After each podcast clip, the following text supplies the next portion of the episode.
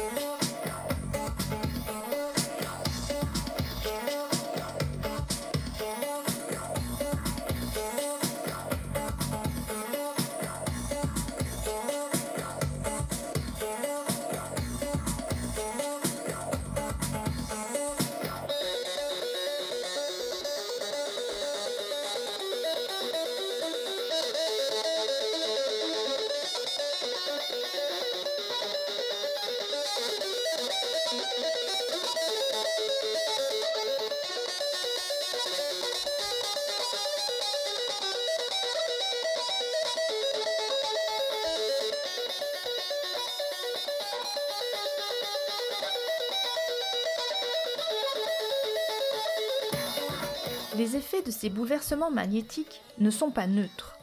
Une équipe de chercheurs britanniques pense avoir découvert récemment la raison de ce déplacement accéléré.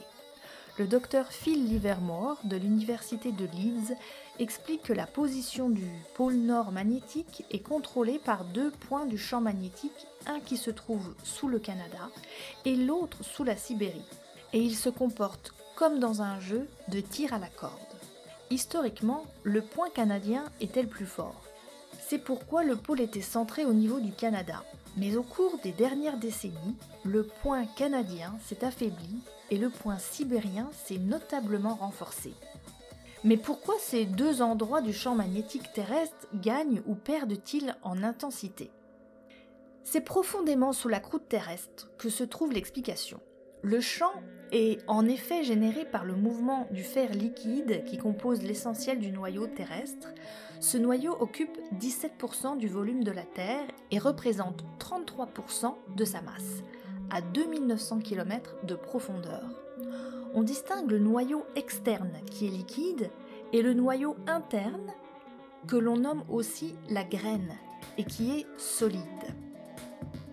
Le champ magnétique de la planète est donc généré par un mécanisme de dynamo auto-entretenu qui reste en partie mystérieux.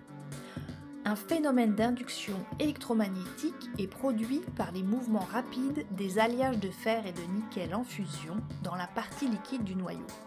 En résumé, le noyau liquide se comporte comme un aimant, un dipôle magnétique, ce déplacement accéléré du nord magnétique serait donc corrélé à une modification des flux de métal en fusion très loin sous nos pieds. La modélisation réalisée par l'équipe du docteur Livermore indique que le pôle nord magnétique va continuer à se déplacer vers la Russie, mais il est impossible de prédire s'il reviendra au Canada. Alors allons-nous vers une inversion? Selon certains spécialistes, ce mouvement pourrait préfigurer une inversion du champ magnétique terrestre, un phénomène récurrent dans l'histoire géologique qui s'est produit environ 300 fois au cours des derniers 200 millions d'années. Le nord magnétique se trouve alors au pôle sud géographique. La dernière inversion a eu lieu il y a 780 000 ans. Des scientifiques pensent que la cause de ces transitions peut être l'arrêt pur et simple de la dynamo terrestre. D'autres suggèrent que le champ magnétique est en fait constitué de deux champs distincts, celui de la graine, le noyau solide, et celui du noyau externe, liquide, qui agissent ensemble ou non.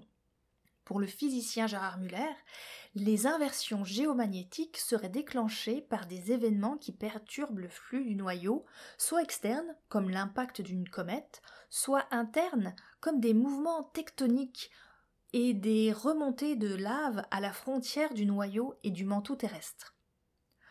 Le problème de ces transitions est qu'elles affaiblissent considérablement l'intensité du champ magnétique, rendant la Terre vulnérable aux radiations solaires, sans parler des perturbations de toutes les technologies électromagnétiques sensibles à ce champ.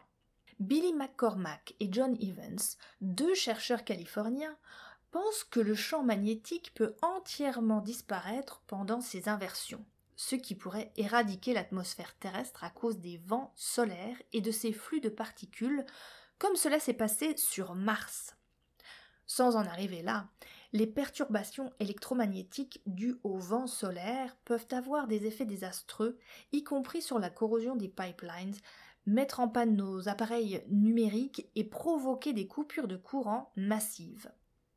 Cela aurait-il des perturbations pour l'humanité? D'autres hypothèses ont relié les inversions aux extinctions de masse des espèces vivantes. Quoi qu'il en soit, les effets de ces grands bouleversements magnétiques ne sont pas neutres, et les mesures effectuées sur la magnétite présente dans les poteries antiques montrent que l'intensité du champ terrestre diminue depuis 1500 ans. Cette diminution a été de 10% au cours des 50 dernières années, alors qu'elle était de 5% dans la période précédente. En outre, l'axe de rotation de la Terre se déplace lui aussi sensiblement à cause de la fonte des glaces et son inclinaison varie. La composante électrique du champ magnétique de la Terre est connue comme les résonances magnétiques de Schumann, qui sont en fait des pics spectraux de très basse fréquence du champ terrestre, de 3 à 30 Hz environ. Certains les considèrent comme le battement du cœur de la Terre.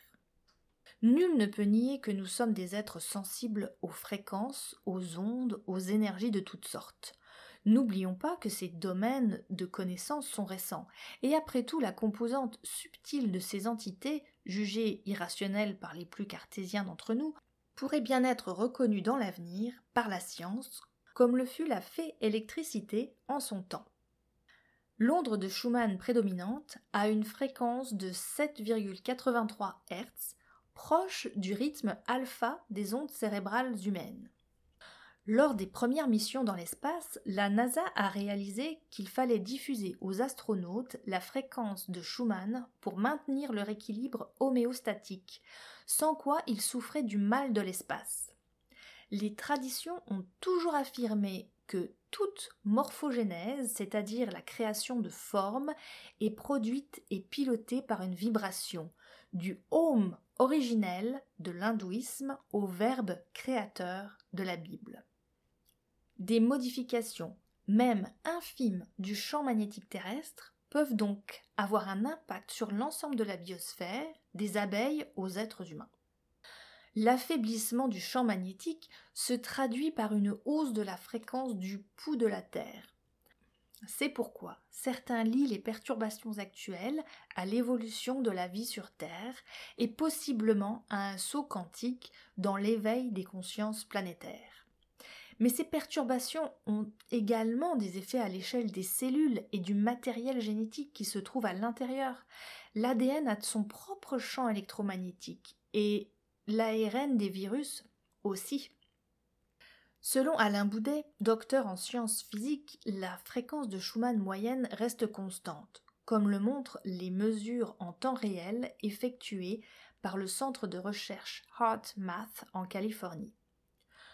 Cependant, note-t-il, si les pics varient légèrement en fréquence, les fluctuations d'intensité sont permanentes.